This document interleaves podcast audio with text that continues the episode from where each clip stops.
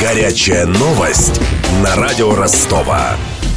Лауреата Нобелевской премии по медицине объявили сегодня. Высшей научной награды удостоен японский биолог Йосинари Асуми. Он специализируется на клеточной биологии и занимается исследованием разложения белков во время процесса аутофагии. Nobelförsamlingen vid Karolinska institutet har idag beslutat att Nobelpriset i fysiologi eller medicin år 2016 ska tilldelas Yoshinori Osumi för hans upptäckter av mekanismer för autofagi. Изучаемая японским биологом аутофагия необходима организму для избавления от ненужных клеток.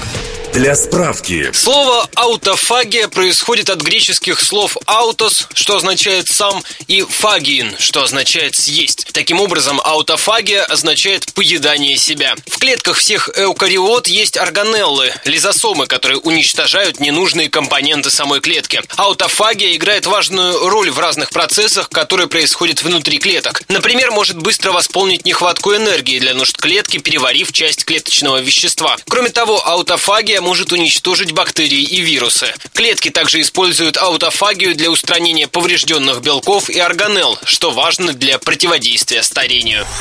На процесс деградации внутри клеток японский ученый обратил внимание еще 28 лет назад. Это явление он изучал на примере дрожжей. Стараниями биолога мир узнал о том, что мутация в генах, контролирующих аутофагию, может привести к тяжелым болезням, объясняет доцент Санкт-Петербургского госуниверситета физиолог Ренат Минвалиев.